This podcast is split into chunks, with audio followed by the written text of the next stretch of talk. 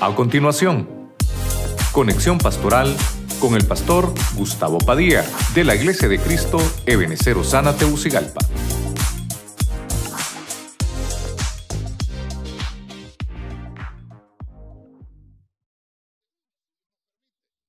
Hablar de eso. Yo quería hablar tal vez de otra cosa, pero eh, estoy viendo que es muy importante que retomemos esto, ¿verdad? Voy a tratar de, de condensar muchas cosas. No voy a mencionarle, eh, tal vez no le voy a mencionar toda la actividad que ha pasado después de que Cristo resucitó, pero tal vez eh, en nuestros tiempos, qué es lo que ha pasado eh, casi, vamos a decirlo, en los últimos 150 años, y cómo el cabalgar de este caballo rojo que representa violencia, representa guerras. Es lo que vamos a tratar de desarrollar, pero al final lo que queremos es una administración también devocional a nuestro corazón y a nuestra vida. Entonces, para que aprovechemos el tiempo, quiero eh, que busquemos Apocalipsis capítulo eh, 6, verso 4, en la versión Arcas Fernández. Apocalipsis capítulo 6, vers- verso 4 en la Arcas Fernández. Leemos la palabra honrando al Padre, honrando al Hijo y al Espíritu Santo. Salió entonces otro caballo de color rojo escarlata. Su jinete blandía una espada y tenía la misión de borrar la paz de la tierra, provocando guerras fratricidas, fratricidas, fratricidas. Eh, el, el- el- caballo rojo eh, solo lo encontramos en dos versículos, versículo 6, perdón, capítulo 6, verso 3 y capítulo 6, verso 4. En esos dos versículos está. Y tal vez, hermano, voy a tratar de enfocarme en el versículo 4. Tal vez el 3 se lo voy a leer, pero me llamó mucho la atención. Miren un versículo, cuántos detalles hay ahí. Y por ese versículo vamos a desarrollar el tema. Eh, hemos desarrollado los temas de los sellos, porque este es el, el segundo sello. Y hemos desarrollado las trompetas, las copas y todo lo que usted ya conoce. Pero hoy nos vamos a enfocar específicamente en ese versículo. Ahí está el tema, todo lo que vamos a ver. Quiero que le ponga atención a esa versión Arcas Fernández, porque nos habla de color rojo escarlata, nos habla de un jinete con una espada, nos habla de borrar la paz, nos habla de guerras. Y, y mire, perdóneme mi ignorancia, perdóneme. 48 años voy a cumplir este mes, perdóneme mi ignorancia. Esa palabra yo no la conocía, fratricidas. No la conocía, me fui a estudiar. Hermano, mire la Biblia cómo le enseña a uno. Y hoy vamos a desarrollarlo y se lo quiero trasladar. ¿Cuántos quieren que Dios les hable esta mañana? ¿Cuántos quieren que Dios les hable esta mañana?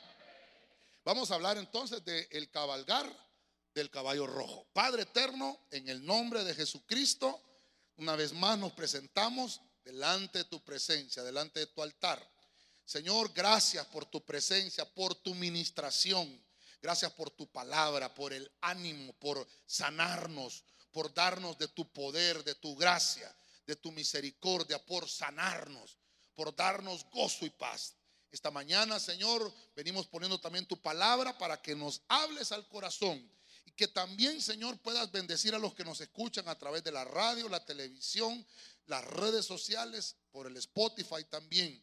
Que seas tú, Señor, manifestando tu palabra que sirva de aliento, de ánimo para proseguir en el camino del Evangelio y que nos des la victoria.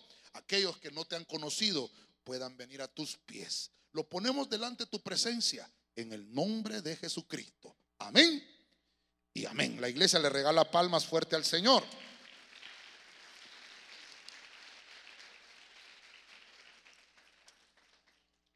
Ok, cuando hablamos del caballo rojo, eh, vamos a hablar guerras, ¿verdad? Vamos a hablar de guerras.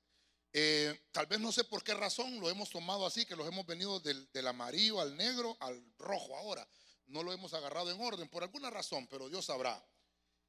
Eh, cuando hablamos del color amarillo, que fue el cuarto sello, nos habla de enfermedades, de, de cosas, eh, epi- de epidemias mundiales, ¿verdad? De pandemias.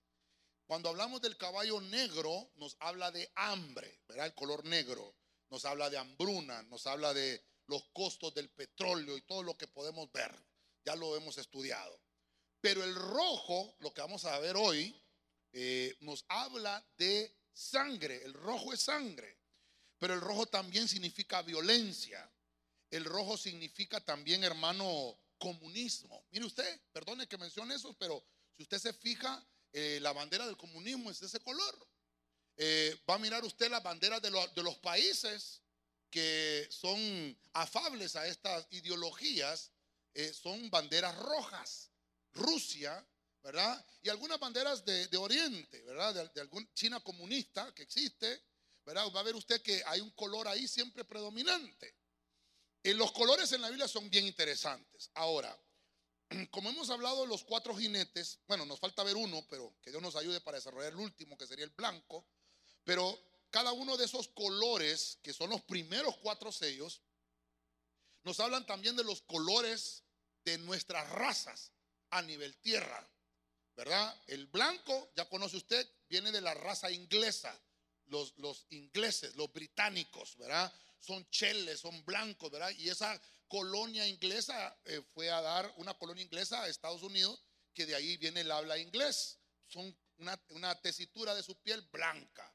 Eh, el color negro, pues eh, usted puede verlo con los, afro, ¿verdad? Los africanos, las personas del continente africano. los amarillos, ya los vimos, los asiáticos, ¿verdad? Japoneses, finlandeses, taiwaneses, coreanos, ¿verdad? Chinos, tienen ese color en su piel amarillo. Este rojo tiene que ver con nosotros. Voltea a ver al hermano. ¿Por qué rojo, pastor? Porque el rojo significa la raza mestiza. Significa que somos una, una, raza mezclada. Lastimosamente así es. Yo no quiero decepcionarlo, pero por dentro tenemos un ciudadano celestial. Aunque por fuera nos miremos así, que usted quisiera tener pelo rubio, ojos arcos, lastimosamente no, tenemos cara de maya. Pero por dentro tenemos la ciudadanía del cielo. Dele palmas al Rey y al Señor. Amén. Amén. Bueno, esto nos habla un poco de que nos afecta también. Entonces, me tomé mucho tiempo en la introducción. Vámonos al primer punto. Cuando hablamos de, del caballo rojo, estamos hablando del segundo sello. Entonces, el primer punto lo voy a poner como el segundo sello que se empieza a desencadenar, a desencadenar, y todos los sellos, todas las trompetas y las copas, inclusive los truenos, todo termina al final de la sextuagésima semana. Hay disculpe que si lo aburro con la línea de tiempo, pero es que es importante para que me dé entender, para que, para que yo me dé entender, ¿verdad? Ahora, quiero que vaya conmigo a ver un pasaje escatológico en Zacarías capítulo 6, verso 2. Dice la Biblia de las Américas. Del primer carro tiraban caballos rojos. Diga conmigo, caballos rojos. Del segundo carro, caballos negros. Verso 3. Del tercer carro, caballos blancos. Y del cuarto carro, fuertes caballos tordos. Que en este caso serían eh, los, el color amarillo. Ese tordo es amarillo. Le muestro ese versículo porque ese versículo fue escrito más hace más de 2600 años. Recuerde que Zacarías es el penúltimo libro de la Biblia. Malaquías fue el último libro del antiguo pacto y quedaron 400 años de silencio hasta que Cristo nació. Entonces, aproximadamente el libro de Zacarías fue escrito eh, hace 2600 años. Lo interesante es que la visión que está teniendo Juan acerca de los sellos, de los caballos, no era nueva, no era nueva. Juan recibe el Apocalipsis. Voy a tomar, mire que me va a servir siempre la, línea de tiempo acá. Juan recibe acá la revelación del Apocalipsis. Aquí sería el año 90 después de Cristo. Aquí se recibe el Apocalipsis, la revelación. Apocalipsis. Aquí lo recibe Juan.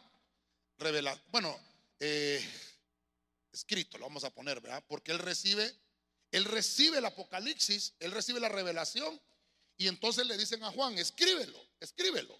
En el año 90 después de Cristo. Quiero que vaya conmigo acá.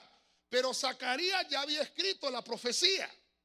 Y fíjese que vino a mi corazón tal vez algo como, como refrescarme. Dije yo, gracias a Dios que no he tocado el orden igual, porque Zacarías, mire cuál es el primero. ¿Qué, ¿Cuál es el primero? El rojo. Y, el segundo, el negro. Y el tercero, el blanco. Y el cuarto es el amarillo. Ve que el orden casi no es igual a como lo ve Juan al final, aunque el que Juan recibe ya es la, finalidad de la, revelación, así como las, las tribus que la, lo escribe Juan también, cómo queda el orden final de las tribus, ese ya es el orden definitivo. Pero en, Zacarías había recibido esa revelación de los caballos, de, los sellos, ya lo había recibido. Lo que pasa es que tal vez él no tenía eh, toda la luz porque estaba en un pacto antiguo. Juan recibe eh, esa nueva frescura y por eso entonces tomo que el rojo significa un juicio de sangre. Los sellos se empezaron a abrir en este punto. Cuando Cristo resucitó, vamos a tomar que Juan recibe la revelación. Recuerde que, no sé si los hermanos me pueden buscar, tenemos el, micrófono, sí lo tenemos. Me buscan ese versículo en Apocalipsis que dice que Juan está llorando.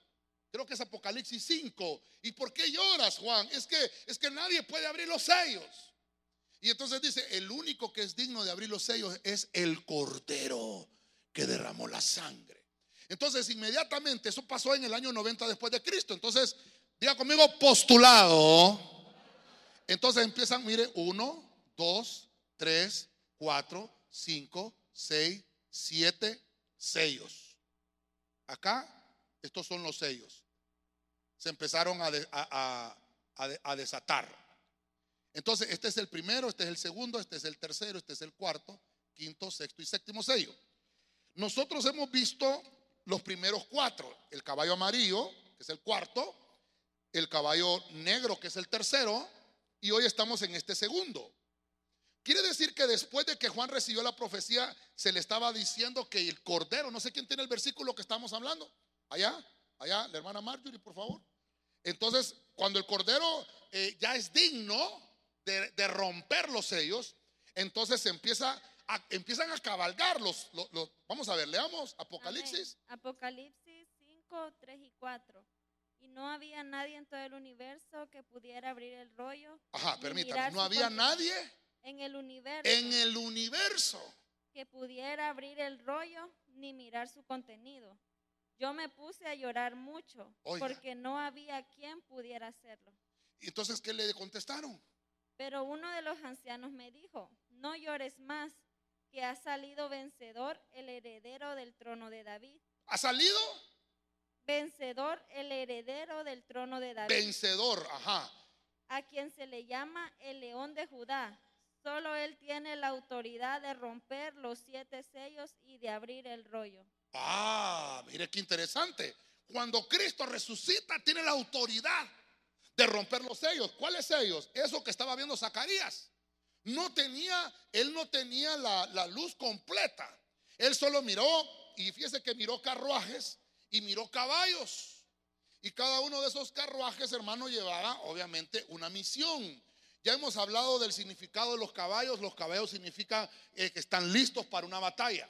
Eso es guerra todo. O sea, ya vimos la guerra amarilla, que es la epidemia. Ya vimos la guerra negra, que es la hambre. Y ahora nos toca ver esta guerra roja. ¿Qué es la guerra roja? Juicio de sangre.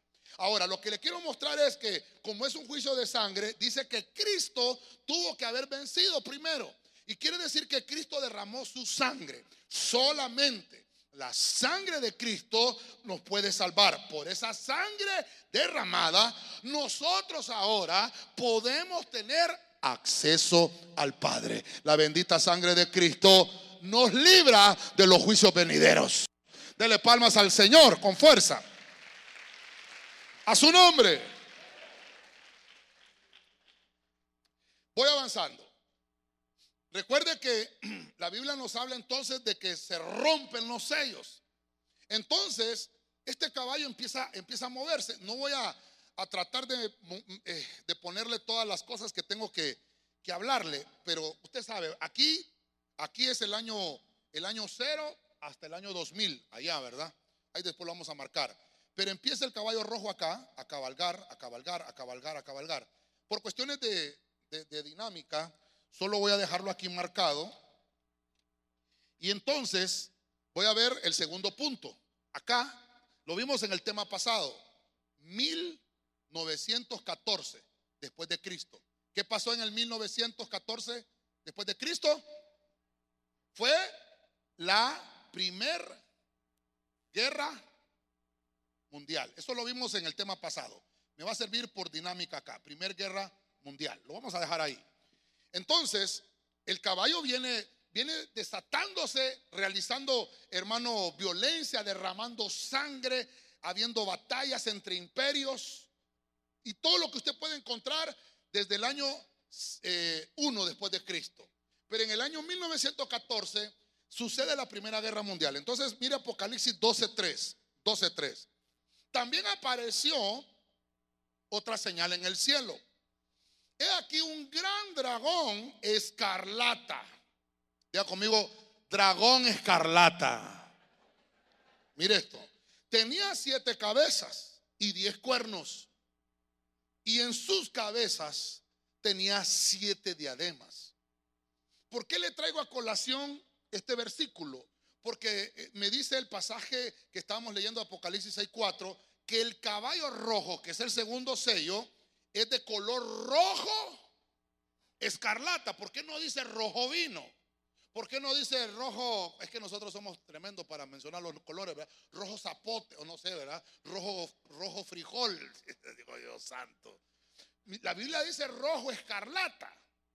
Cuando encontramos esa palabra escarlata, solo, solo aparece en Apocalipsis 6.4 y, y Apocalipsis 12.3. Ahí aparece nada más. Entonces quiere decir que cuando relacionamos, cuando la Biblia lo dice rojo escarlata, lo comunica que ese sello no trae cosas buenas. Obviamente se desatan juicios de sangre, sí, pero ¿de dónde vienen? Porque hay un reino infernal. Y ese caballo, hermano, trae violencia. Ese caballo trae, hermano, eh, eh, pleito. Ese, ese caballo trae contiendas. ¿Desde cuándo, hermano? Mire, ¿desde cuándo? Mire, ¿desde cuándo? Eh, eh, ya Pablo le escribía a las iglesias y le decía en 1 Corintios, ¿se recuerda? Oigo que entre ustedes hay divisiones, que entre ustedes hay disensiones, que entre ustedes hay pleitos. Ya, ya, ya, se manifestaba, pero el sello no se había roto completamente. Y acá, hermano, lo estamos viendo que se empieza, cuando Cristo rompe los sellos, entonces se, empiezan a desatar todo este tipo de, violencias. Entonces, eh, el dragón es del mismo color Mire usted, es del mismo color que trae este caballo.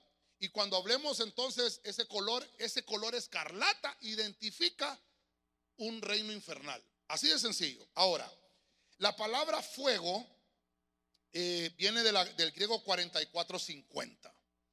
Y por eso es que esa, mire, no sé si los que han visto esas películas de Marvel, ¿verdad? Hay una ahí que se llama La Bruja Escarlata. Que el Señor reprenda al diablo. Y, usted ha visto el color que trae. Mire, y fíjese que una de las últimas películas, para los que son amantes de esas películas, ¿verdad? Una de esas películas salió en una, en una que se llama Doctor Strange. No se preocupe que no le traigo fotos de eso, solamente se lo tomo como dato. Y ahí, hermano, en esa, en esa película, esa, esa bruja escarlata es una potestad bíblicamente. Creo que hay un tema que lo tenemos, no sé si estará grabado, pero alguna vez lo enseñamos acá, de una potestad llamada Lilith esa bruja escarlata. Para que usted cuando mire, si, un caso la mira, ¿verdad? los niños no la deje ver, ¿verdad? Se ponga los anteojos escatológicos y diga, ahí está hablando de Lilith. Lilith es esa bruja escarlata que menciona Marvel. Imagínese usted. Y sutilmente, hermano, lo van introduciendo en la, en la, en la iglesia. Si usted, usted ha visto esas películas, usted no me va a dejar mentiroso. Esa bruja se pelea con todos. Son los pleitos, hermano. Y hermano, mató a todos los, a todos los, los, ¿cómo se llama? Los superhéroes. Así ve. Le estalló la cara a uno. Le hermano, se los voló a todos. Poderosísima la bruja esa, que se reprenda al diablo. ¿No será que, hermano, hay algo en las tinieblas? No, yo no le estoy diciendo que, que tienen el poder mayor. No, no, tienen un poder. Pero nuestro Dios es más poderoso. Ahora, lo que le quiero mostrar es a través de la Biblia es que cuando encontramos ese tipo de, de señales, de colores, algo significa, algo tiene que mostrarse. El color que nosotros tenemos sobre, nuestra, sobre nuestro ser es el color rojo sangre el color de la sangre de Cristo derramada sobre su iglesia y que demuestra que ninguna arma forjada contra nosotros va a prosperar y que en el infierno tampoco va a prevalecer contra la iglesia de Cristo. Dáselo con fuerza al Rey de la Gloria. Por eso es, hermano, que es una lucha de poderes y el diablo trata de imitar. Nosotros no tenemos color rojo escarlata derramado en nosotros, no. Es el color de la sangre, el rojo sangre. Aunque el enemigo, hermano, con su poder, que no es tan fuerte, quiera atemorizarnos, nuestro Señor es más.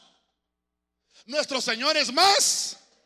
Es más poderoso que todos los adversarios que quieran disfrazarse con ese color. Por eso es, hermano, que eh, el color, el color bermejo que habla Apocalipsis es un caballo que viene encendido de sangre, pero sangre de violencia, no sangre de perdón, ni sangre de misericordia. Y dice que trae ese fuego que lo arrastra. Es un fuego y por eso eh, Santiago habla más adelante, la lengua ah, es, avivada por el fuego del infierno. Que el Señor reprenda al diablo. Porque lo que trae es pleito, trae golilla. Y no podemos dejar que eso suceda en la iglesia. Entonces, mire, sigamos, sigamos avanzando un poquito acá. Vámonos al punto número 3. Estoy tratando de tomar el versículo 4 de Apocalipsis. Dice que es el segundo sello, que es un caballo color rojo escarlata, pero dice que trae una mega espada. Entonces me fui a buscar Mateo 10:34, Reina, Reina Valera actualizada. Mire lo que dice la Reina Valera actualizada no penséis que he venido para traer paz a la tierra. ¿Quién está hablando ahí? ¿Quién está hablando ahí? Pero ¿y esas palabras por qué las dice Jesús? No penséis que he venido a traer paz a la tierra, pero no cantamos. Él es mi paz. ¿Ah? Me ha librado de todas mis cadenas. Él es mi paz. Él es mi paz. Hecho toda mi ansiedad sobre Él. Siempre cuidará. no se lo sabe. No se lo sabe. Tan lindo el canto. Mami iba a llorar ahorita. Se me fue de las lágrimas para adentro. Es que Él es nuestra paz. ¿Cuándo dicen amén a eso? Él es paz para su pueblo. ¿Cuántos somos pueblos aquí? Él es paz para su pueblo. Pero para la tierra no. Mire lo que dice Cristo. Ustedes piensan que he venido para traer paz a la tierra. No, no. He venido para traer espada. No he venido para traer paz, sino para traer. Ahora, el versículo que leyó usted era Apocalipsis 5. 3 y 4. ¿Quién abrió el sello? El cordero. Entonces, ¿qué es lo que traía? Espada. No sé si me estoy dando a entender, iglesia. ¿Cómo puedo entender que Mateo 10:34 Cristo está diciendo no viene para traer paz? Ah, porque Él es el cordero, el que abre los sellos. Y los sellos son los que traen juicios en la tierra. Entonces ya vimos acá, ¿verdad? El tema pasado. Aquí murieron más de 10 millones de soldados en esa guerra. De ahí vino la Segunda Guerra Mundial. Por cuestiones de, didáctica lo voy a poner aquí más adelante. Acá. Acá fue el año, la Segunda Guerra Mundial fue en 1939. Solo ayúdeme a corregir que no sea mala la fecha, ¿verdad? Acá fue la Segunda Guerra. Mire cómo están conectados los caballos, porque estas guerras trajeron hambres. Estas guerras trajeron epidemias, o sea, los caballos vienen conectados. Pero lo que quiero remarcarle es que estas guerras, no le estoy hablando de solamente de, guerras que se dan o que, o, que, o que suceden aisladas, no, estas son guerras mundiales. Entonces quiere decir que el caballo, el caballo rojo, estaba cabalgando. 1939, 1914. Era el caballo rojo violencia.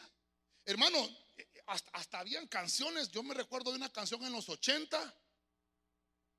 Eh, no sé si usted se acuerda, perdone la palabra que voy a decir, pero la canción lo decía. The world is stupid, algo así, ¿verdad? La guerra es así, de sencillo. ¿Ah? ¿Perdón? Ah, ¿cómo fue que dije yo? Es que yo I don't speak Spanish. My English is not very good. War, war, Dios santo. Dejémoslo en guerra mejor porque si no nos vamos a... Pero fíjese hermano que aún, aún hay, hay asociaciones, hay entidades en la tierra que están en contra de esas cosas que suceden. Hoy actualmente, hoy estamos, mire, hoy estamos recibiendo eh, las, las catástrofes de esas guerras. Por ejemplo, si usted tiene eh, necesidad de combustible, llénenlo hoy, porque mañana tres lempiras más le van a subir al galón. ¿Y por qué? Por las guerras. ¿Y por qué? Por el caballo negro, por el caballo rojo. Mire cómo se conecta esto. Entonces, hermano, esto, esto no termina. Yo le dije a usted, esto no va a terminar y esto no se va a poner mejor, se va a poner peor. Por eso es que el Señor, hermano, está preparando a su novia, preparando a su iglesia, porque Dios no quiere que nosotros pasemos por ese montón de calamidades. Por eso es que Él quiere que estemos, hermanos, como un solo cuerpo, siendo ministrados, animándonos unos a otros, más aún cuando miramos que ese día se acerca. El cabalgar de ese caballo, disculpen la redundancia de palabras, pero es por el tema. Porque Cristo está diciendo, he venido a traer espada porque vengo a, desatar los sellos. Pero el Señor los quiere librar de un castigo mundial. El castigo ya está decretado para el mundo. Para el mundo, no para su pueblo, para el mundo. Por eso va a suceder el arrebatamiento para que nosotros escapemos del juicio. Amén. Imagínense usted ese caballo, hermano, que de repente usted lo encuentre por ahí. Dios santo, Dios reprenda al diablo. Y, usted lo encuentra y Dios santo, ¿y qué hago con este?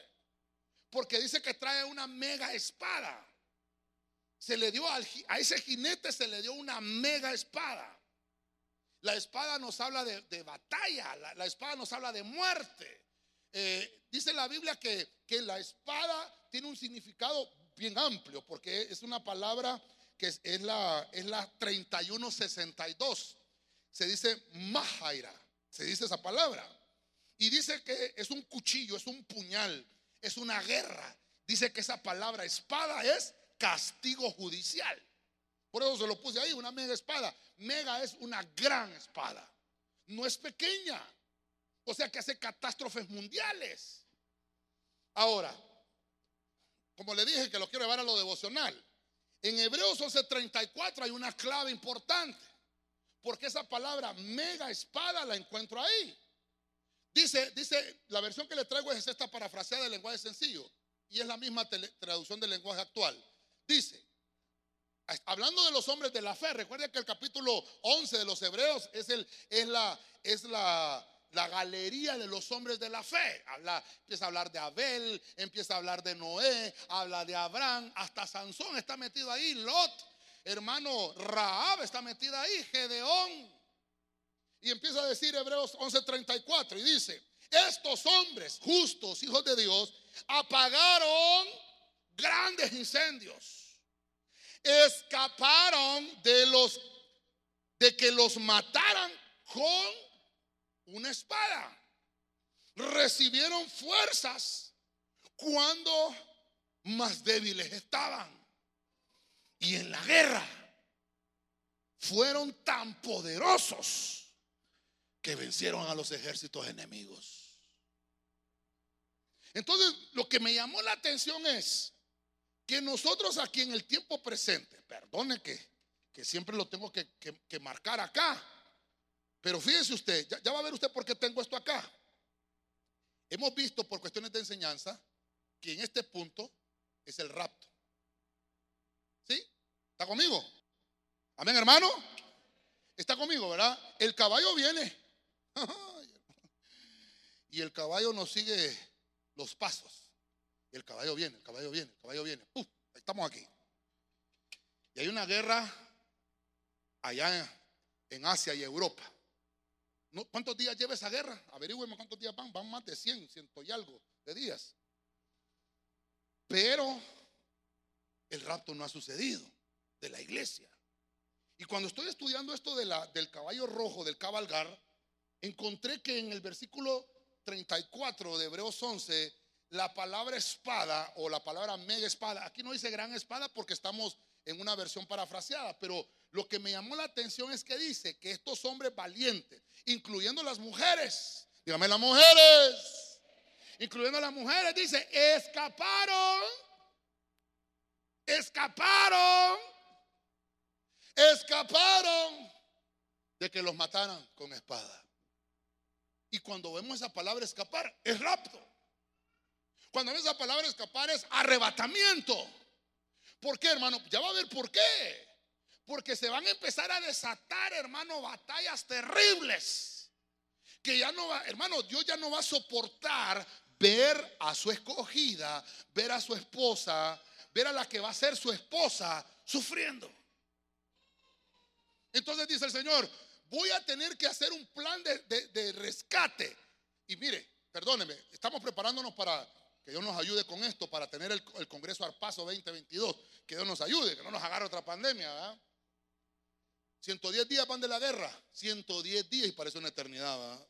Ah, no, usted no piensa nada aquí porque aquí no le ha caído ninguna bomba. Pero allá, va a preguntarle a los ucranianos cómo está esa batalla. Va a pregúnteles. Bueno, hay un montón de familias terribles. Putin, hermano, casi no sale a la, palestra pública porque tiene una enfermedad terrible. Algunos dicen que es Alzheimer, otros dicen que es Parkinson, qué sé yo. Y entonces dice que a él no le interesa que se, que se destruya el mundo si él ya se está muriendo. Yo ya le dije a usted, según la, profecía bíblica, no es el anticristo. No es. es. Puede ser, y muy probable se lo he puesto como el postulado que le estoy poniendo que Putin es el príncipe Gob, del príncipe ruso. Muy probablemente. No sé si eso será un falso negativo o si será una, una noticia positiva. Pero de que es malo, es malo. Pero dice la Biblia que nosotros vamos a escapar. No importa qué tan grande sea el castigo que el Señor ya determinó sobre la tierra, no importa. Pero su iglesia no va a pasar ningún castigo vamos a ser librados en medio del juicio. Va a haber un arrebatamiento para su iglesia. Si usted lo cree, se lo fuerte al Señor. Señor de la gloria. Hebreos 12, 14. Dice el pasaje que leíamos del Arca Fernández que este jinete con esa gran espada, una de las misiones que tiene es borrar la paz. Vuelvo al corito, ¿verdad? Él es mi paz. Ese jinete quiere borrar la paz con esa espada. Ya la quitó la paz en el mundo. Hermano, perdóneme, el mundo no tiene paz. El mundo no tiene paz. ¿Hace cuánto salió esa enfermedad del estrés? ¿Cuánto tiene esa enfermedad? De nombrarla como estrés hace poco, ¿verdad? ¿Cuántas enfermedades empiezan a salir en el mundo? El mundo no tiene paz. El mundo tiene miedo. Pero la iglesia tiene paz porque tenemos a Cristo. Amén, hermano. Este jinete quiere quitarle la paz a la iglesia. En Hebreos 12, 14, la Martín Nieto, recuerde que Hebreos es una carta escrita por Pablo. Dice, Hebreos 12, 14, buscar afanosamente la paz con todos y la santidad sin la cual nadie verá al Señor. Diga conmigo, la paz con todos. Y incluye la suegra. ¿Sí? Este jinete quiere borrar la paz. Y si la Biblia me habla de que si nos quieren quitar la paz, es que también quiere quitar la santidad. Porque el versículo lo que, me, da es que la paz y la santidad vienen en un solo combo, doble saldo. Mire qué terrible. Usted tiene paz, tiene santidad. Usted tiene santidad, tiene paz. Es recíproco. Viene en el mismo paquete. ¿Sí o no? ¿Verdad? Entonces dice, busquen la paz, pero fíjense que esta versión dice afanosamente. ¿Por qué nos afanamos nosotros? Dígame usted. ¿Por qué nos afanamos? ¿Por qué cosa nos afanamos? Por comer. Hermano, trabajamos por eso. Hay unos que se afanan. Pero no, no, dice la Biblia, no, no, el afán nuestro debe de ser buscar la paz. Dígale que tiene la paz, hermano, busca la paz. Diga, busca la paz con todos. Porque este jinete te quiere quitar eso. Qué linda se mira esa hermana ahí, ¿verdad? Lo que le faltó fue el velo. Sin paz y sin santidad, nadie va a ver al Señor. Este jinete se va a introducir no solamente, mire, me estoy metiendo un poquito más adentro, no solo de manera bélica. Le recomiendo, le recomiendo un tema que ya, se lo voy a, mostrar acá, que usted lo vaya a ver porque eh, hablamos de las guerras escatológicas. Porque estas guerras, hermano, creo que en ese tema son las que le voy a mencionar acá. En ese tema hablé de cosas que van a venir. Ya se las voy a enumerar allá. Porque esas guerras, hermano, están profetizadas en la Biblia. No es que eh, de un noticiero se las saqué, no, están en la Biblia. Esas guerras es para quitar la paz mundial. Pero también espiritualmente te quieren quitar esa santidad y te quieren quitar esa paz. Para que no veamos. Y dice la Biblia que si fuera posible engañar a los escogidos, los engaña. Porque su trabajo es derramar sangre. Su trabajo es meter violencia. Su trabajo es meter pleito. La Biblia nos enseña acerca de esto porque vivir en, santidad, le decía, viene con el mismo combo de la paz, porque armoniza. La santidad armoniza con vivir en paz. Eh, esa, esa vivir en paz y esa santidad es una, eh, un sinónimo de la buena relación con Dios que también te va a conducir a tener una buena relación con los creyentes. Si tú tienes buena relación con Dios, te vas a llevar bien con el hermano. Pero si tú no tienes buena relación con Dios, el caballo rojo te pasó encima. Se da cuenta que no solamente es de que, ah, las guerras, allá Rusia, Ucrania, está el caballo rojo. No, a veces cabalga en la iglesia. Se pasa por encima al hermano. Es el caballo rojo. Hoy, vamos a orar por eso. hermano, yo no quiero hermano, imagínese que lleguemos al cielo. No, vos no vas a ver al Señor porque vos nunca viviste en paz. Sin paz y sin santidad. ¿Se recuerda, se recuerda cuando, cuando Nicodemo visitó al Señor en Juan capítulo 3? ¿Se recuerda? Llegó de Nicodemo, maestro en la ley, altivo, a las 12 de la noche, pues no quería que nadie lo viera. Y empezó a platicar con el Señor. Y entonces Jesús le dijo, Nicodemo, búscamelo. 3.5, creo que es 3.3 y 3.5. Nicodemo, es necesario nacer de nuevo. El que no nace del agua y del espíritu no puede. Perdóname, mejor léelo porque tráeme el micrófono. 3.13, ¿verdad? O 3.5. Del 3.3 léelo. Léelo desde ahí, por favor, en lo que me toma un poquito de agua. Jesús le dijo, te aseguro que si una persona no nace de nuevo, no podrá ver el reino de Dios. Nicodemo le preguntó, ¿cómo puede volver a nacer alguien que ya es viejo? ¿Acaso puede entrar otra vez en el vientre de su madre? Jesús le respondió, te aseguro que si uno no nace del agua y del espíritu, no puede entrar en el reino de Dios. No puede entrar si no nace. Ah, una cosa es entrar y otra cosa solo verlo. Creo que el 3 lo dice. Es que no me lo leíste muy rápido. En lo que me fue a echar el agua te, pasaste encima. Te pasó el caballo encima, no. Ah, es lo que te decía, pues, entonces. ¿Cómo dice el 3? El 3 dice, eh, Jesús le respondió, te digo la verdad, a menos que nazcas de nuevo, no puedes ver el reino de Dios. Versículo 3. Versículo 3. a menos que nazcas de nuevo, no lo puedes ver. ¿Y el 5 cómo dice? El 5 dice, Jesús le, le contestó, te digo la verdad, nadie puede entrar en el reino de Dios sino nace del agua y del espíritu. Ah, entonces hay una cosa, nacer del agua y nacer del espíritu. Si solo naces del agua, no, no, no, me léelo bien, hombre. En el 3 que le dice, ah, la mira estos muchachos, ¿va? Nos vamos a regresar a Corderito, ¿va?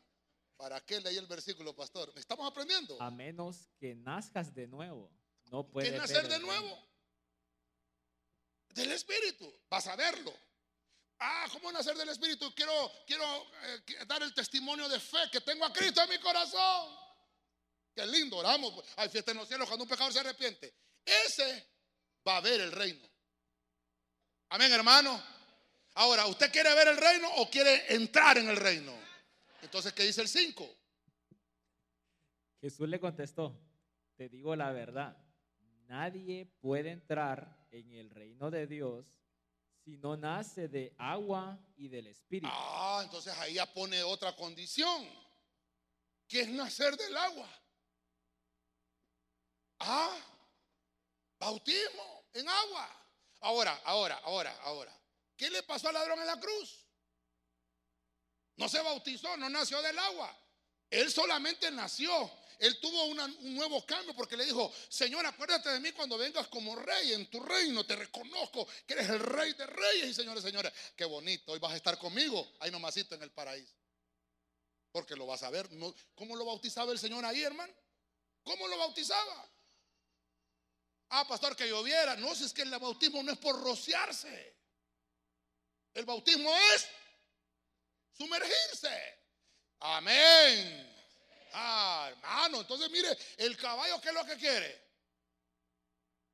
Que no miremos al Señor y mucho menos que entremos. Ahora, si usted está bautizado, por lo menos ya tiene pagado ese, ese boleto. Sí, pero hay que cuidar la paz y la santidad. El que no nace del agua y del espíritu no puede entrar. Pero ahora hay, otra, hay otro punto. Hay unos que no solamente entran, hay unos que heredan el reino. Esos que heredan el reino son los que han salido victoriosos en medio de toda circunstancia difícil. Son los que le han creído al Señor y han apartado sus vidas y cuidan su salvación con temor y con temblor. Dáselo fuerte al rey. Esos heredan. Heredan el reino. Aleluya. Punto 5. Entramos al tema. Aquí entra el caballo rojo. Dice que trae guerras. Quiere borrar la paz. Pero ahora quiere meter guerras. Mateo 24, 6. Palabra de Dios para todos. Ustedes oirán sobre guerras. ¿Está oyendo de guerras, hermano? Ah, entonces para usted el versículo. Ustedes van a oír sobre guerras y rumores de guerras, pero no tengan miedo. Todo esto tiene que pasar, pero todavía no será el fin. Diga conmigo, todavía no es el fin. Ok, el caballo sigue. Ya le puse yo aquí tiempo presente. Aquí estamos nosotros, 2022. Y el caballo sigue. Van a oír de guerras. Van a oír de rumores de guerras. Cristo está hablando hace dos mil años. Pero no tengan miedo. No es el fin todavía. Es que hay gente que dice, viene el fin del mundo. La tercera guerra mundial va el fin del mundo. No, ya lo vamos a ver. Aquí le tengo por lo menos, esto, esto me lo apunta a mi cuenta, por favor. Por lo menos le voy a mencionar bíblicamente. Faltan cinco guerras aquí antes del arrebatamiento bíblicamente. Después del arrebatamiento faltan otras guerras, que eso va a ser otro tema, porque tengo que dejar material para el, para el sello blanco, va. No va a ser el fin todavía. ¿Qué se me fue tan rápido? No va a ser el fin todavía. Eso es, eso es Ucrania actualmente. Mire, hermano. Hermano, ¿qué nos pasaría si nos cae un misil de esos aquí, hermano? Hermano, si, con solo ese bulevar Fuerzas Armadas que tiene hoyos, ya la gente reniega que le cayeron misiles, hermano. No, hombre, ¿por qué no agarra una pala y se pone a rellenarlo con tierra en vez de estar alegando, hombre? No es que no somos agradecidos, hermano. Solo somos buenos para estar puyando, hermano. Si hace calor, que mucho calor, llueve, que mucha lluvia. Y entonces, pues, sí que no hay agua. Y Dios les manda agua, ya me, inundé. Dios santo. Que tengo el pelo colocho, me lo aliso. No, que no me gusta liso. Y entonces, es que somos malagradecidos. Hermano, seamos felices con lo que tenemos, hermano. Dígale que tiene la para hermano, sé feliz con lo que tienes. Pero no aquel corito, sé feliz con lo que tienes. Este sí se lo sabe, ¿verdad? Es que son bandidos. Las guerras, hermano, son rumores y guerras. Hay unos que solo rumorean. Y eso tiene que pasar ahora, ahora. En el Medio Oriente siempre ha sido un, lugar bélico. Eh, el Medio Oriente siempre ha estado plagado de, de fuego. O sea que este caballo se maneja más en esos lados. ¿Sí o no? Actualmente. Pero déjeme contarle algo. Como estamos viendo la línea de tiempo acá, yo me atrevería a decirle que hace mucho tiempo atrás, hace mucho tiempo atrás, todavía, podemos hablar, bueno, los científicos dicen que allá por el, bueno, cuando Colón vino fue en, 1502, ¿verdad? Dicen que vino y, estaban, estaban, habían indígenas en, Honduras. Había, había, había ancestros nuestros. Y déjeme, por el tema que estoy predicando, miren, eso no lo traje porque imagínense, si le trae hueso y nos ponemos a, desarrollar eso, no nos vamos ahorita. Solo vamos a, a tratar en otra temática. Pero nuestros ancestros los gobernaba esta potestad escarlata llamada caballo rojo. No solo el caballo, el jinete con la espada. Si usted se va a buscar a los anales de la historia hondureña, va a encontrar usted e-, esa escalinata que está en Copán. ¿Cuántos han ido a Copán? Levante la mano los que han ido a Copán Ruinas. Yo no sé si usted algún. Yo, yo subí cuando no estaba todavía prohibido el paso por la escalinata. Yo subí ahí. estaba así potido. Estaba chiquitillo. Fuimos una vez ahí. El punto es que ahora se han hecho descubrimientos. En la punta de esa escalinata. Ah, no le traje fotos por eso, porque si no me quedo ahí, hermano.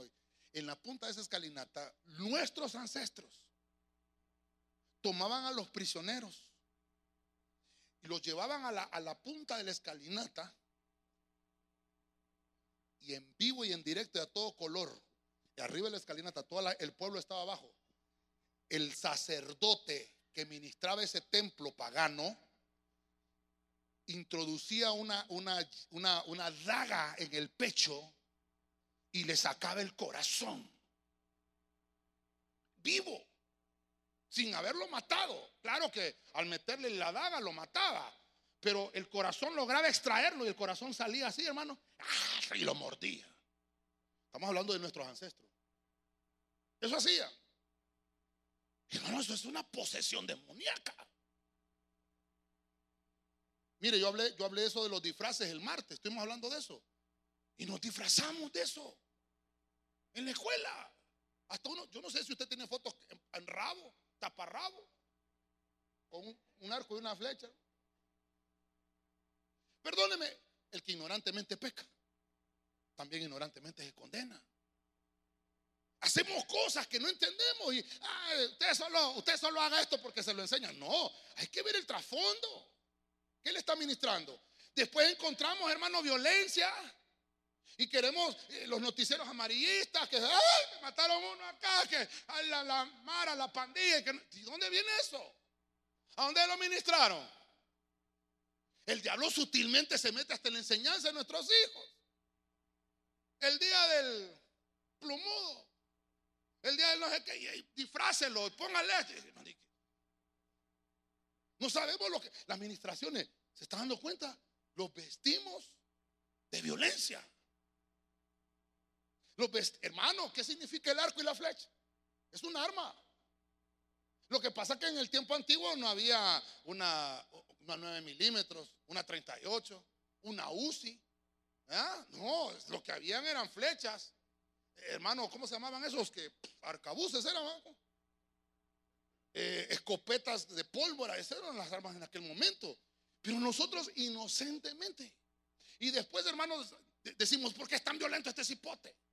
Cuando llegan a la edad de los 13 años, hermanos, no se quieren sujetar a los padres porque han venido de una enseñanza de violencia. Y hermano, perdóneme si ahorita en las noticias apareció que un papá mató a sus hijos, hermano. Por eso la Biblia dice que va a tener que venir Elías para hacer regresar en los tiempos finales el corazón de los padres a los hijos y el de los hijos a los padres. Entonces, mire, yo creo que los hermanos ahí después me van a ayudar con eso. Le voy a mostrar bíblicamente cinco guerras que no han sucedido.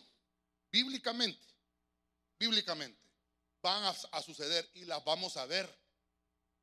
No, no, es la, no, es la, que estamos viendo ahorita. Lo, lo, de Rusia y Ucrania es una, es una guerra local, no es mundial. Estas guerras van a ser locales.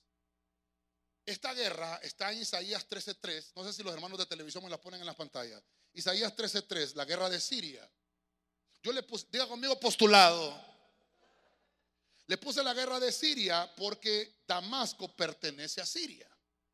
Esta, para que usted vaya a su casa, vea, busque estas versiones que le pongo aquí. En Isaías 17:3 aparece esta, esta, esta, esta, esta profecía, donde Damasco será destruido. Entonces, voy a usar esa guerra de Siria, la vamos a poner acá. Eh, lo voy a poner acá, voy a poner Damasco. Damasco. Falta, que, falta esta batalla porque dice la Biblia que Damasco va a quedar destruido totalmente y en Damasco todavía hay 27 mil personas. Quiere decir que falta una guerra eh, local en Siria que va a destruir a Damasco. No lo hemos visto, entonces por eso se lo pongo acá. Si nosotros estamos en el tiempo presente, ahorita, ahorita desconéctese de Rusia y Ucrania, ahorita desconéctese de eso. Esta, esta guerra, el caballo rojo tiene esa misión. Ya le mostré que Zacarías es el que está viendo el caballo, ¿verdad? Y está diciendo, vienen carruajes. Sí, pero la profecía está en Isaías 17:3. Tiene que ser destruido Damasco. Ok. Luego la guerra de, Palestina, yo le puse la guerra de Palestina, está en Abdías 1.18. Para los que les cuesta un poquito encontrar Abdías, es entre los 12 profetas menores en la Biblia. Esa, esa guerra es la guerra de Palestina. ¿Quiénes son los que están incluidos aquí? La Biblia le, dice Edom. En algunas otras versiones, Edom lo pone como Esaú. ¿Quién era Esaú? El hermano de, de Jacob. Cuando, cuando Jacob se separó con su hermano, Jacob le cambiaron el nombre le pusieron Israel. Pero Esaú adoptó el nombre de Edom. Y de Esaú salen todos los palestinos. Algunos inclusive son egipcios. Y algunos son filisteos de Edom. Aunque, aunque los egipcios todavía tienen raíces atrás, ¿se recuerda usted de Abraham? De Abraham. Dice la Biblia que eh, tomó a, su sierva, a la sierva de Sara, llamada Agar. Y Agar era egipcia. Ya habían egipcios en aquel entonces Abraham, pero de esa simiente de Agar, con Ismael, empezaron a reproducirse los filisteos en Egipto. Mire, es que esta es una historia bíblica. Nos habla de esta guerra. Entonces, esta guerra de Edom, Israel vence a Edom. Ahorita, hermano, han cesado tal vez eh, algunas batallas, estas batallas bíblicas, porque se está enfocando en, el pleito del petróleo ahorita entre Ucrania y Rusia. Pero este, estas batallas están latentes ahí, solo, solo es que esperan detonar. ¿Quién va a detonar eso? El caballo. Ok, la tercera. No sé si usted ha oído la franja de Gaza en los noticieros. Bíblicamente está en Joel 3.1 al 2. Yo le puse la guerra de Josafat guerra en Josafat, porque Josafat, hermano, eh, adquirió un valle, peleó. Este Josafat era un guerrero terrible y venció a los egipcios, hermano, venció a muchos, a muchos, muchos reyes. Y en a ese valle le pusieron el nombre de Josafat, porque el que vencía tenía el derecho de ser llamado el lugar al nombre de él. Entonces, esta guerra de, de Josafat, le vamos a poner acá, mire que no le hemos visto, el final de esta guerra no le hemos visto, es la guerra en Gaza. Usted y yo hemos, hemos oído en los noticieros la franja de Gaza y la franja, ¿qué es eso? Dice, es una franjita, por eso se llama franja, por una franjita que está ahí en Israel. Y es un pleito, ha sido, ha sido un lío por años. Ahora, ahora, ¿a quién le recuerda a usted a Gaza? Un personaje bíblico. Sansón. Dice la Biblia que Sansón, cuando se dio cuenta de lo que le habían hecho, cuando la mujer de él lo había engañado y todas las cosas que le pasaron a Sansón, aprovechándose Sansón de su fuerza, se fue a Gaza. Esto lo puede encontrar en el libro de los jueces. Se fue Sansón a Gaza y dice que arrancó las puertas. Imagínense la fuerza de Sansón. Arrancó las puertas, hermano, y dice que se las trajo Sansón. Oiga bien, se fue a arrancarlas y, se las, y las cargó todavía Sansón. ¿Quién empezó esa guerra? Sansón. Y desde ese momento, los filisteos han tenido ese pleito con los israelitas. Y a eso se le llama la franja de gas. Es una, es una guerra, hermano, ancestral. Pero no ha terminado esa guerra. Entonces nosotros la vamos a ver. La vamos usted va a estar ahí, se va a acordar de mí. Ah, lo que dijo el gordo, ve la franja de Gaza. Ahí está, ve los edomitas, ve. Ah, se va a acordar de mí. Entonces le voy a llamar yo, hermano, me debe un cafecito. Le voy a decir. Ok, bueno, número cuatro. A esta le puse la guerra ancestral. Esta guerra ancestral, perdóneme, ya conmigo postulado. Yo le puse guerra ancestral, pero por cuestiones de estudio aquí le voy a poner el Salmo 83. Esa guerra está en el Salmo 83. Es un conflicto de matrices. Mire, eh, para que usted se, eh, eduque un poquito más, eh, vaya a buscar el tema, se llama guerras, guerras escatológicas. Ahí lo encuentra en el YouTube. Ahí damos todo el listado de todas esas naciones que rodean a Israel. ¿Quién va a ser el encargado de que, finalice esa guerra o de que se realice la guerra del Salmo 83? Son todos los, vecinos de Israel contra Israel, todos contra él. Esa guerra no, no ha pasado. Por eso Cristo está diciendo, oiréis de guerras y de rumores. Ok, ¿va conmigo? ¿Va conmigo, hermano? La Primera Guerra Mundial 1914, murieron 10 millones de personas, más de eso, por lo menos soldados. 1939, Segunda Guerra Mundial, murieron más de 50 millones. Este muchacho, le voy a invitar a un café. ¿Te gusta el café? ¿Sí? ¿Capuchino? Acá vamos a poner Tercera guerra mundial. ¿Está conmigo, hermano? ¿Quién es el encargado de estallar esa tercera guerra mundial? El caballo rojo, del que estamos hablando.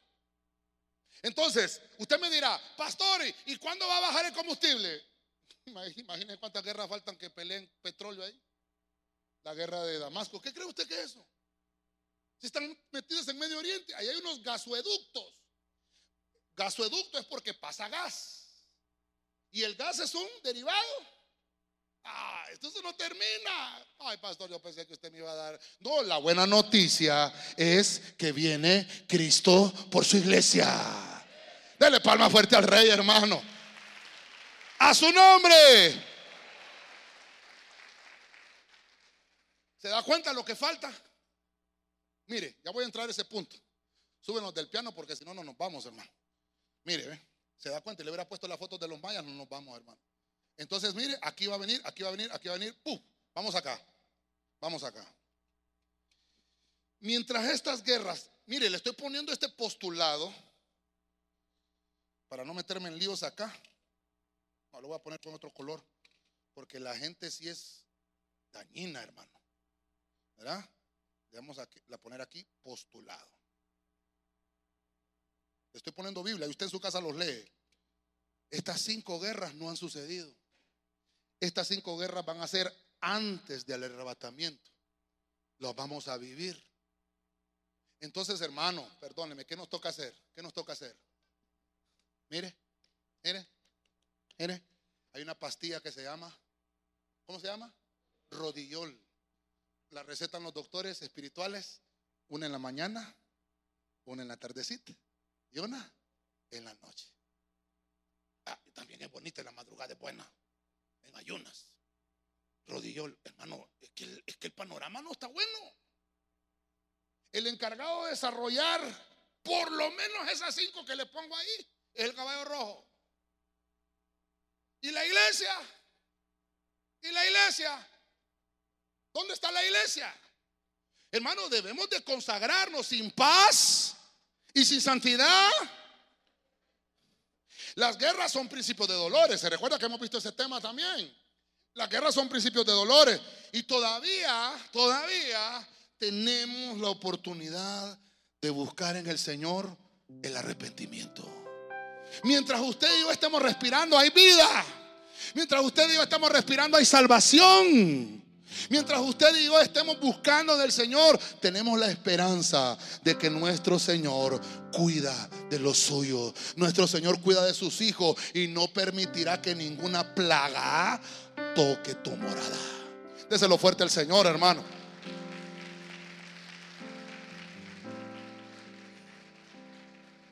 Me llamó la atención esa palabra fratricidio. Porque está hablando de pleitos familiares.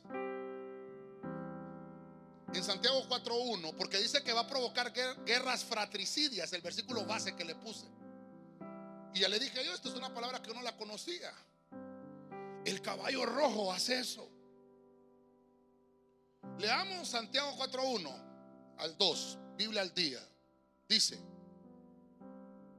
¿de dónde surgen las guerras y los conflictos entre, entre ustedes?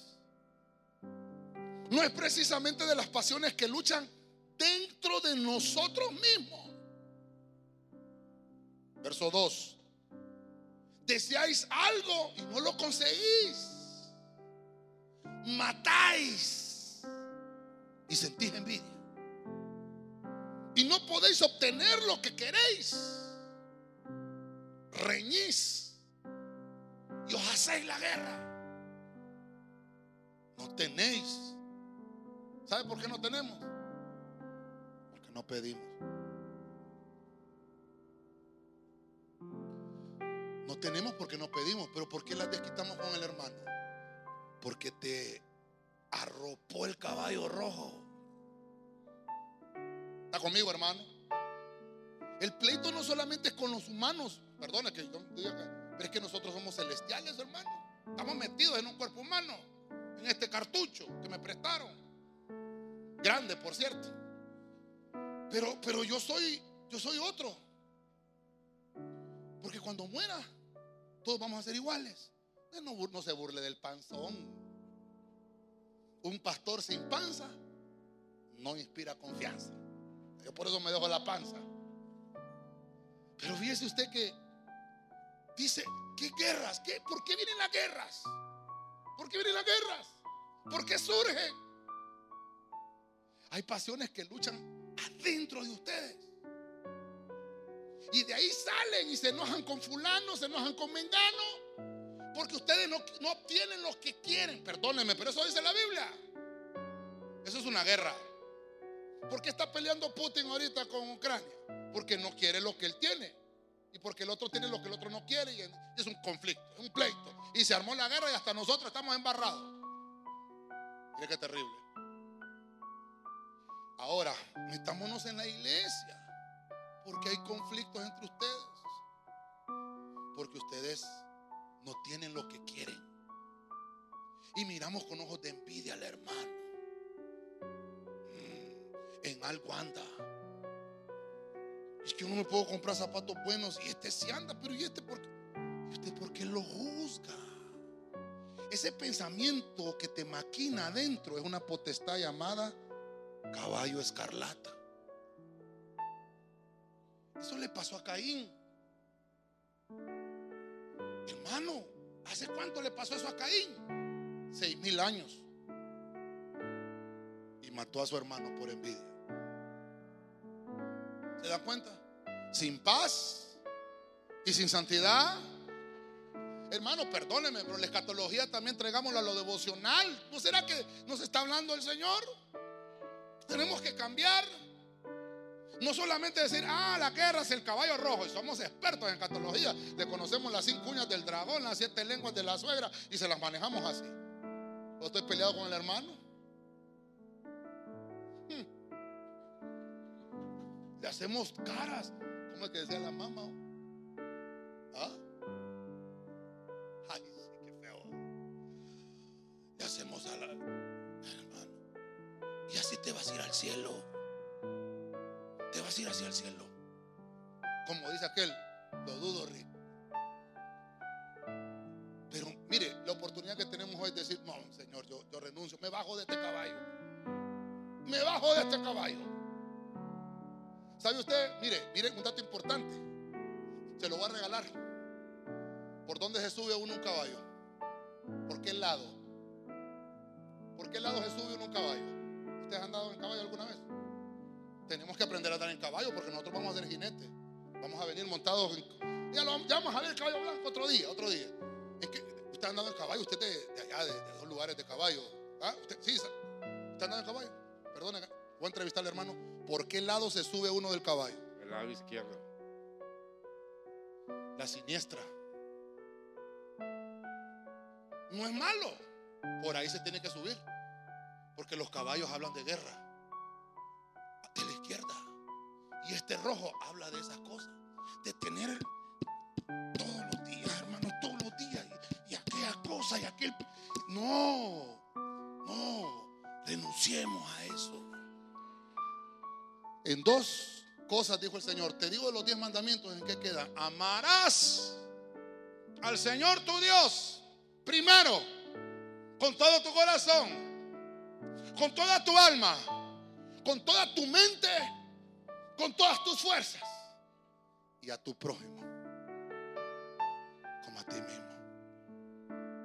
Los diez mandamientos, dos tablas, ¿verdad?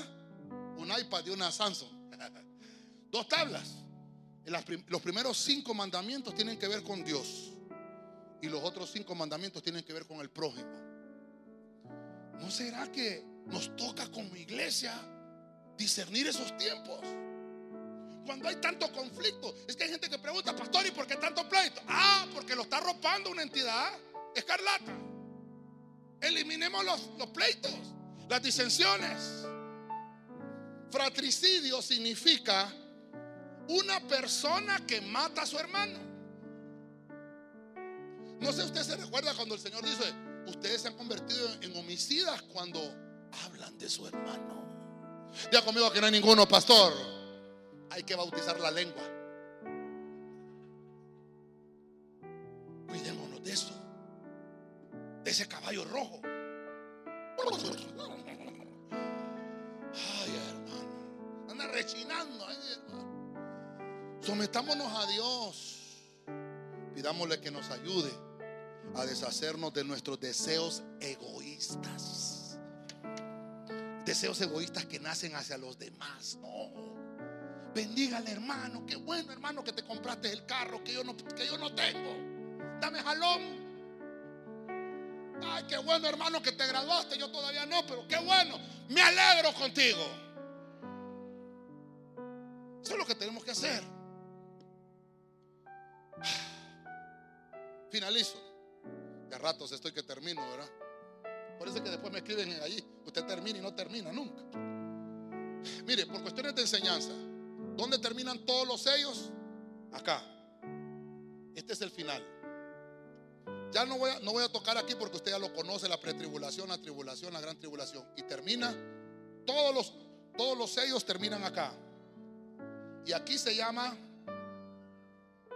vamos a ver, ¿quién se quiere ganar una tacita de café? Termina con una guerra. ¿Cómo se llama? Armagedón. Armagedón. Todos los sellos desde el primero, segundo, tercero, quinto, séptimo. El séptimo activa las trompetas, las trompetas activan a las copas que están acá y todos van a terminar aquí. Todos terminan aquí. Por la enseñanza que le estoy manejando, por el caballo rojo. Bíblicamente le puedo mostrar la Primera Guerra Mundial, culpa del caballo rojo. Segunda Guerra Mundial, culpa del caballo rojo. La Tercera Guerra Mundial de God y Magog terrena, culpa de quién? El caballo rojo. Dios culpable. Y esta sería la cuarta guerra. Qué bonito estudiar la Biblia, hermano. Ahora, esta, nosotros le llamamos la, guerra del Armagedón, pero la Biblia le dice la guerra del Dios grande y poderoso, que va a ser aquí. hemos leído el versículo, estoy predicando. Veamos el versículo. Apocalipsis, capítulo 16, verso 16, Biblia al día. Entonces, los espíritus de los demonios reunieron a los reyes en el lugar que en hebreo se llama Armagedón. Ok, ¿qué significa Armagedón? Significa valle del encuentro. La Biblia lo menciona y, hay un tema que ya desarrollamos específicamente el Armagedón. Bíblicamente es ese. El valle de Jezreel. O se le llama Esdrelón en la Biblia. Aquí está visto, ese valle del Armagedón está visto desde el monte Carmelo. Ahí dice al fondo a la izquierda está el monte Tabor. Y allá al otro lado está Naín. Es un valle inmenso. Eso va a suceder, hermano. Si hoy comenzara, si hoy comenzaran a desatarse, se, se da cuenta usted. Yo no estoy diciendo ahorita, por eso le puse un postulado. Yo no estoy diciendo que el Señor no puede cambiar este arrebatamiento y llevarnos ya. Lo puede hacer. Él es soberano. Él es el Señor del día de reposo. Y Él lo puede hacer en cualquier momento. Así como sanó aquel paralítico en el día de reposo y los fariseos le dijeron, no lo puede sanar porque es reposo. Y le dijo Cristo, ¿y no soy yo el Señor del reposo pues? Yo quiero sanarlo hoy, lo sanó hoy. Y si Dios nos quiere llevar hoy, nos lleva hoy. Pero esas cosas no han terminado de suceder. Si empezara a suceder la, la sextuagésima semana de Daniel ahorita, la cuarta guerra mundial, sería siete años después. La cuarta guerra mundial. Y no hemos visto ni la tercera. Entonces, hermano, las cosas, las cosas no van para bien en la tierra. Por eso nos conviene consagrarnos. Ese, valle, ese valle que está ahí, usted lo puede buscar en internet. Es un gran valle. Ah, se mira lindo, ¿va? Es lindo, hermano. Pero ahí, esa toma, esa toma la, hicieron los, mandamos a unos hermanos de crónicas allá a tomar esa foto. Ah, se, subieron a los altos del Golán y tomaron la foto los hermanos. Esos altos del Golán, lo vamos a tener que ver en otro tema, pero esos altos del Golán son importantes. Si esos altos del Golán caen, se desata la guerra de Damasco. Edom, la de Gaza, la del Salmo 83 y la tercera guerra mundial, como que fuera un dominó. Vamos a tener que hablar eso en otro, en otro momento. Y es en ese valle. mire, lo voy a poner aquí porque me emociona esto. Usted ya viene casado con Cristo.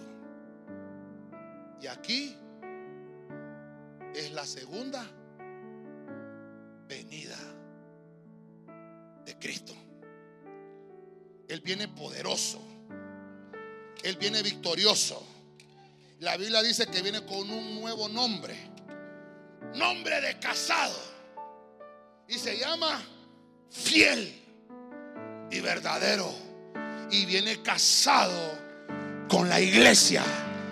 Y viene a derrotar a todos sus enemigos.